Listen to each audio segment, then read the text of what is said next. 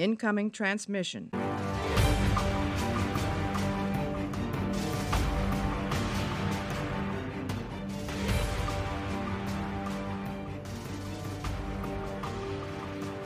Hallo und herzlich willkommen zu einer neuen Ausgabe Wobcast. Heute mit Perry Roden Heft 3006, die Halbraumhavarie. Sie stranden in einer Zwischenwelt, die Piraten des Linearraums greifen an. Von Uwe Anton, erschienen am 29. März 2019. Hallo Mario. Guten Morgen. Guten Morgen. Oh Mann, wir haben das voll lange nicht mehr gemacht, ey. Wann, wann haben wir das letzte Mal gepodcastet? Kannst du dich noch dran erinnern? Zwei Wochen, drei Wochen? Ich weiß es nicht. Ich kann mich echt nicht mehr dran erinnern. Ist lange her. Das ist echt lange her, ne? Aber man muss ja sagen, die äh, Podcasts zu den Einzelheften von Perry Roden kommen ganz gut an. Und wir haben uns dazu entschieden, weiterzumachen. Wir haben ja endlich eine Release-Form gemacht äh, zum Zeitpunkt jetzt. Das ist der 13.10. Release-technisch stehen wir jetzt sozusagen bei 3002, was heute Morgen released hat. Ähm, ja, wir machen einfach weiter und gucken, was passiert. Wir müssen mal irgendwie über Weihnachten einen Perry Roden Monat raushauen, wo wir jeden Tag eine Folge ballern. Damit wir überhaupt irgendwann mal auf Stand kommen. An mir liegt's nicht. Ja, ich weiß, liegt an mir. ja. Fangen wir mal an mit dem Heft Halbraumhavarie. Wie gefiel dir das Titelbild? Ach, teils, teils. Es ist wieder herrlich trashig.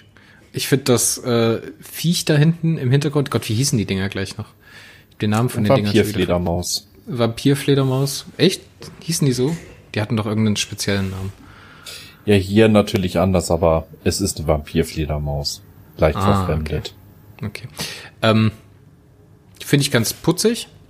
Den Oxtorner davor, der kommt ja im Roman auch vor. Das, das äh, ist ein Siganese. Echt? Ist das ein Siganese? Oxtorner haben keine grüne Haut. Die haben schwarze Haut, ne? Richtig, das da ist der Affentänger. Das ist äh, der Affatänger. Ja. Gut, dann ist das Tenga, alles klar. Ähm, ja. Hm. Ich finde es halt nicht ehrlich so gut, gesagt wenn, Grütze. Ich fand das ja, Bild eine, eine glatte 4 minus. Es ist noch knapp vorne auf 5, aber es ist eine 4 minus für mich. Also es ist ein Bild, ne? So viel sei schon mal gesagt. Ja, aber da hat Sven Papenbrock ausnahmsweise keinen guten Tag erwischt. Er kann wesentlich besser, das da war. Auch von der Farbkomposition her. Gut, am Kiosk mag es ins Auge stoßen, aber irgendwie packt es Perry Roden da in die total falsche Ecke. Also es hat mit Sci-Fi wenig zu tun. Nee, misslungen. Ja, weil halt kein, kein einziges Sci-Fi-Element dabei ist. Vor allen Dingen, ich mag es nicht, wenn ähm, so realistische Fotografien teilweise, zumindest glaube ich das bei der, bei der Vampirfledermaus, und ähm, so Comic-Zeichnungen oder Illustrationen dann gemischt werden. Das finde ich immer ein bisschen unglücklich. Naja, Collagen gehören zu Perry Roden wie das Salz zur Suppe. Also die äh, ersten knapp 1900 Titelbilder sind fast alle solche Collagen. Das ist ja nicht schlimm, aber die haben ja dann immer noch drüber gezeichnet, wenigstens, weißt du? Hier sticht so für mich ins Auge. Also es kommt auch bei anderen Titelbildern, die ähnlich so gestaltet sind wie jetzt zum Beispiel von 3000, wenn wir uns da an die Sichu Dorksteiger erinnern, die, die bricht da nicht so ins Auge, weißt du? Also bricht. Okay. Sticht, nicht bricht. Entschuldigung. So. Pieks. Befruchtet. Stich. Ähm, gehen wir mal zum Inhalt. Energetische Inhalt, Würmer greifen die Bio-Breistkoll während des Fluges im Linearraum an. Diese verfrachten Perry Roden in einen onrionischen Raumvater. Tenga, der Siganese, hilft Perry, von dort zu entfliehen. Die Energiewürmer werden zerstört, der Flug fortgesetzt. Ich muss ganz Also wieder eine Actiongeschichte ohne große Auswirkungen auf die eigentliche Crew und was so passiert. Ja, ich wollte ganz gerade sagen, ich habe von dem Roman nicht viel im Kopf behalten. Er hat mich damals weder besonders vom Hocker gerissen, noch war ich besonders enttäuscht. Das war halt. Naja. Ähm, ich würde ihn relativ gerne schnell abhandeln wollen, genauso wie sein Inhalt relativ belanglos war für den Zyklus. Gab es denn etwas, was dir besonders gefallen hat? Hm. Also, ich will mal beim Titel anfangen. Halbraumhavarie, das ist ja so eine wunderschöne Alliteration bin ich ja ganz großer Fan von und das hat ja ganz hohen Trash-Faktor. So. Hat's, da hat's mich schon mal gehabt. Da hat's mich schon mal gehabt, bin ich ganz ehrlich. Ich fand's gut, dass es so eine ganz schnelle Handlung war, dass total viele Sachen gleichzeitig passiert sind. Dass diese, diese Würmer da aufgetaucht sind, dass die auch so, weißt du, so dieses, diesen Kontrast zwischen Natur und äh, Technik bilden, so dieses übelst krass hochgerüstete Schiff hat diesen äh, von Frank Herbert geklauten Würmern nichts entgegenzusetzen. Ich fand auch dieses Konzept cool, dass die dann so zerfallen, dass sie so Taschen haben, dass sie so einen Reiter haben, so einen Herren, fand ich cool. Wie die die Leute dann auf ihre Seite gezogen haben, fand, fand ich toll. Also ja, so als Science-Fiction-Geschichtchen habe ich mir das gut auf den Zahn gelegt. Äh, aber wie gesagt, ich bin da bei dir, wenn du sagst, das äh, ist jetzt nicht unbedingt großartig hängen geblieben dass da groß was Erwähnenswertes dabei gewesen ist. Das ist so eine Mischung aus einer Münchhausen-Geschichte, Juna der Wahl und die Sandwürmer aus Dune. Ne? Das habe ich ja schon gesagt, das habe ich mir auch so eins zu eins notiert gehabt. Äh, es schafft halt leider nicht, der Hauptstory irgendwas hinzuzufügen. Das ist ein großer Kritikpunkt von mir. Es ist einer dieser alleinstehenden Romane, die halt wirklich so eine meinetwegen unterhaltsame Geschichte sind, aber halt eigentlich nach den 60 Seiten auch wieder vergessen werden können. Das ist fair, das ist okay. Muss es auch geben. Aber ja, ich fand's cool, dass dieses Konzept, ich kannte das ja noch nicht mit den On-Piraten oder dem On-Raum, ne? dass man das so ein bisschen äh, näher beschrieben hat und kennengelernt hat aus Sicht des Neulesers. Das fand ich ganz gut. Von der Textqualität kommt es für mich nicht mal annähernd an den Vorgängerroman, den Andreas Brandhorst heran. Da hat einfach zu viel gefehlt. Der Uwe Anton macht jetzt zwar einen okayen Job, aber der Kontrast ist halt da. So, und wenn man die halt, so wie ich jetzt, hintereinander wegliest, dann fällt einem das schon auf, dass das ein bisschen holpriger ist. Dass er einfach nicht so ging die Qualität von dem Brandhorst ging erreicht. mir genau umgekehrt. Also ich kann mit Brandhorst zum Beispiel gar nicht warm werden und ich halte ihn auch literarisch für unterlegen. Aber gut, das sind halt dann Geschmäcker, ne?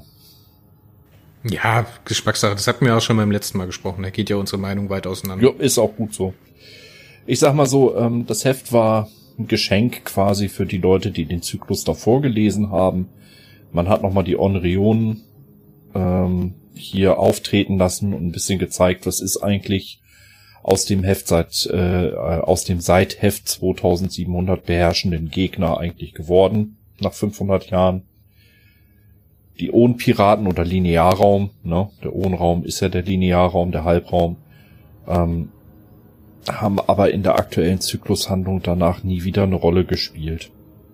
Ja, werden da quasi als, als Bedrohung gedroppt, während für die Raumfahrt eine genauso große Riesenbedrohung äh, wie seinerzeit hier die, die äh, äh, Ladonen. Aber es ja, kommt gut, nicht Mario, ne, der, ba der, Bauer sagt, der Bauer sagt, man kann immer nur eine Kuh gleichzeitig melken. Also, ja, aber Nebensatz. Das ist jetzt vielleicht ein bisschen zu harsche Kritik. Nö, also, weißt du, du kannst einen Gegner über einen Zyklus auch aufbauen, ohne ihn großartig in Heften auftreten zu lassen. Es reicht ja manchmal nur eine Nebensatzerwähnung, ja. Äh, beispielsweise Bully äh, im Gespräch mit Perry zehn Hefte später. Äh, Bully ärgerte sich über die dort und dort auftauchenden Own-Piraten und schickte ein paar Schiffe aus, um sich um das Problem zu kümmern. Ein Halbsatz oder Satz. Fertig, ja. Und schon hast du aus einer einmal gedroppten Bedrohung was Rundes. Ja, es, ja. es sind wirklich, das ist so eine Kritik, die ich auch gerade an den ganz alten Heften noch viel, viel mehr habe als, als hier. Äh, es sind wirklich kleinste Kleinigkeiten, die das Ganze kaputt machen. Oder äh, das, das, das Bild nicht korrekt abrunden, sagen wir es so rum. Manchmal ist es echt nur ein Satz. Ja, dasselbe Problem hat man ja auch mit den Ladoden. Ne? Da nimmt man einmal den Begriff Piraten in den Mund und ist dann halt festgeschnürt auf eine, auf eine bestimmte Leservorstellung, die man dann halt nur schwer erfüllen kann. Oder wenn man halt zwischenzeitlich mit einem anderen Auto wieder in eine andere Richtung gehen möchte. Ja, ich, ich fände hier cool oder hätte cool, da bin ich auch komplett bei dir, hätte cool gefunden, wenn die On-Piraten noch eine Rolle spielen oder halt nochmal auftauchen. Und da bin ich auch bei dir, wenn du sagst, da reicht so eine kleine Andeutung dass dann halt, keine Ahnung, irgendeine Route versperrt ist, weil da On-Piraten unterwegs sind. Oder dass irgendwelche Ressourcen aufgebracht werden müssen, dass die On-Piraten unter Kontrolle gebracht werden. Und ich finde es auch schade, es gibt ja dann hier diesen Charakter, diesen Reiter, der dann, ist der nicht auch ein NDE-Agent? War das nicht so? So genau habe ich das Heft jetzt gar nicht mehr im Kopf. Ich habe es auch ex äh, für den Podcast nicht nochmal extra neu gelesen. äh, Entschuldigung. Sorry. ja, auf jeden Fall hat man diesen Charakter, der diesen Reiter ist, äh, der diesen Reiter äh, mimt oder darstellt. Und den bringt man dann praktisch auf die Seite von Perry und Co., aber verschenkt ihn am Ende, weil er am Ende äh, leider, leider ableben muss, indem er in einer heldenhaften Aktion die Bio-Bereiskol rettet. Hätte ich spannend gefunden, wäre der dabei geblieben und hätte mal hier und da für früher, von früher erzählt oder sowas. Oder man hätte so ein bisschen Kontrast geben können, indem sich so Crewmitglieder miteinander unterhalten und er dann halt wieder auftaucht. Das wäre eine Möglichkeit gewesen, da noch so ein bisschen Halbwert draus zu generieren. Weißt du, was Ja, aber das ist, äh, was Uwe da gemacht hat, ist im Endeffekt, er hat eine Figur für diesen Roman entwickelt und am Ende gefolzt. Das nennt man Folzen, weil der William Folz äh, immer noch von vielen als bester Autor aller Zeiten gesehen. Ob zu Recht oder nicht. Oh, Ob zu Recht oder nicht, lasse ich dahingestellt. Ich bin fair. Das ist ja auch Geschmackssache. Aber William Foltz war so ein Char äh, Meister drinne, der hat Charaktere entwickelt für ein oder zwei Hefte und sie dann am Ende des Heftes ziemlich lieblos entsorgt. Das nennt man Folzen. Also über die Klinge ah, okay. springen lassen. Also es ist ein, äh, ja, eine richtig. Methode. Und die zieht ja, sich auch ja, durch die Periserie. Also da kann ich Uwe noch nicht mal in irgendeiner Form äh, Vorwurf machen. Er hat's klassisch gemacht, wie die klassischen Heft-Romanschreiber äh, vor ihm als Vorbild. Hast du Fragen? Dann drei Fragen oder zwei Fragen? Nee, ich, ich, ich bin noch, ich will noch ah, eine okay. Sache besprechen mit dir, was ich echt cool fand an dem Roman. Ähm, vielleicht kannst du dich erinnern, die On-Piraten diskutieren irgendwann, als Perry eingesperrt ist, ähm, über die Kairaner. Und da kommt es zu der Situation, dass sie untereinander besprechen oder mutmaßen, was denn die Belohnung dafür sei, den Kairanern den Periroden auszuliefern. Oder kommt man auf die Spur, dass die Kairaner die Vitalenergie, die sie auf den ausweglosen Straßen zum Beispiel ernten, oder auf den Genozidplaneten, wie wir es jetzt einfach mal betiteln wollen, ähm, als Währung benutzen. Dass sie denen sozusagen so eine Art Zelldusche Leid geben. Weißt du, was ich meine? Kannst du dich erinnern? Ja. Und das fand ich ehrlich gesagt eine sehr, sehr spannende Idee. Und da bin ich auch sehr Fan davon, dass sie das hier gemacht haben und vor allem, wie sie das erzählt haben dass sie halt nicht sagen, dass der oberböse Oberpirat sich dann vor Perry hinstellt mit so verschränkten Armen und sagt, ha, ha, ha, ha, ha, Perry, ich verkaufe dich jetzt an die Kairane, die geben mir eine Zelldusche, weil das will ich und damit kann ich ewig leben. Ne? Das finde ich, finde ich echt cool. Und es kommt ja später auch nochmal mit äh, Schlafner und Dancer, die dann mit reinkommen in die Handlung.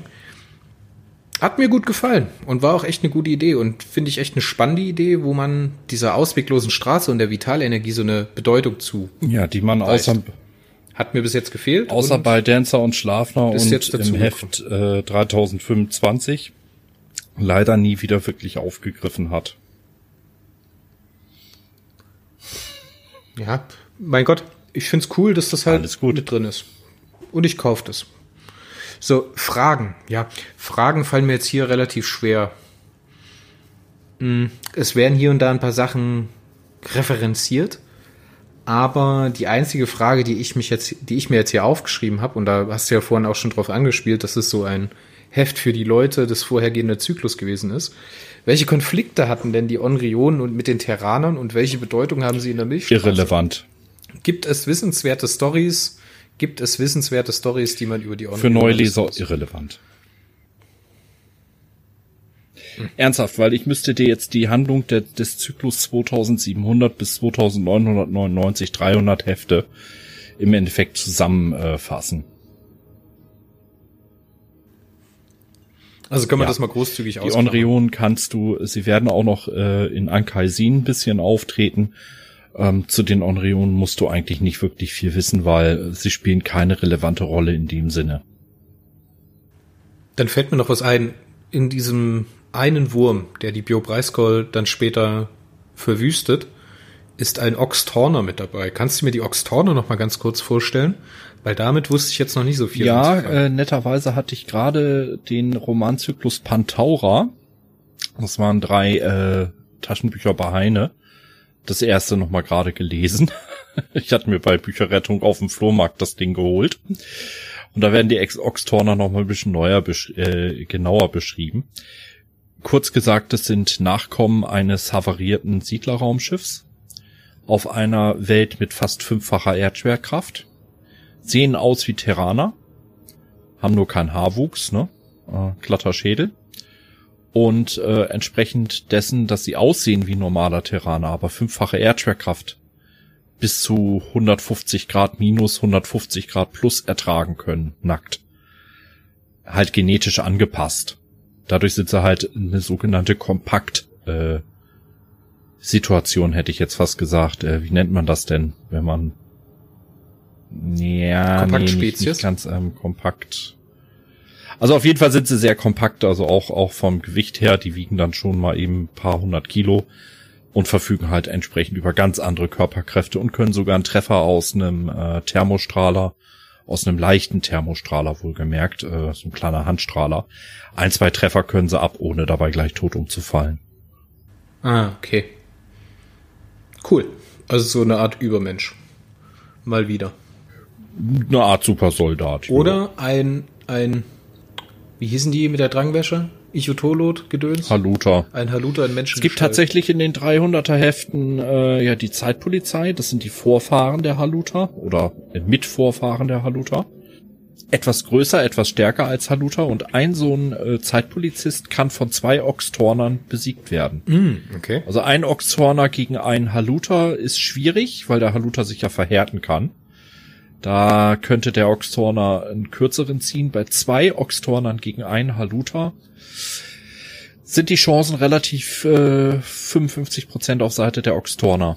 Naja gut, dann würde ich sagen, das wird für das Heft gut sein, aber wir wollen ja noch fazitieren und eine Wertung abgeben. Ähm, mit Wohlwollen eine 5 von 10. Mit Wohlwollen eine 5 von 10, okay.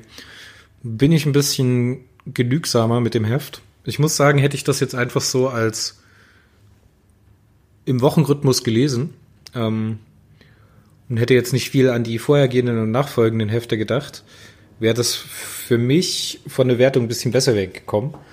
Ähm, weil es eine coole Geschichte ist, weil es schnell erzählt ist, weil es viele neue Sachen gibt zu entdecken. Ähm, ich habe eine 6 von 10 gegeben. Ich wollte eigentlich auch erst eine 5 von 10 geben, weil durch dieses schnelle hintereinander weglesen ist da hier für mich halt ein bisschen ein Qualitätsabfall. Und weil es halt auch nicht die übergeordnete Handlung weiterträgt. Aber ich bin dann am Ende bei einer 6 von 10 gelandet, Benefit of the Doubt. Ähm, aber es hat halt eher eine Tendenz nach unten, was aber auch an dem starken, für mich starken Vorgängerroman einfach liegt. Weil den habe ich aus der Hand gelegt und habe das neue Heft angefangen. Und dann hat es halt nicht so meinen Geschmack getroffen.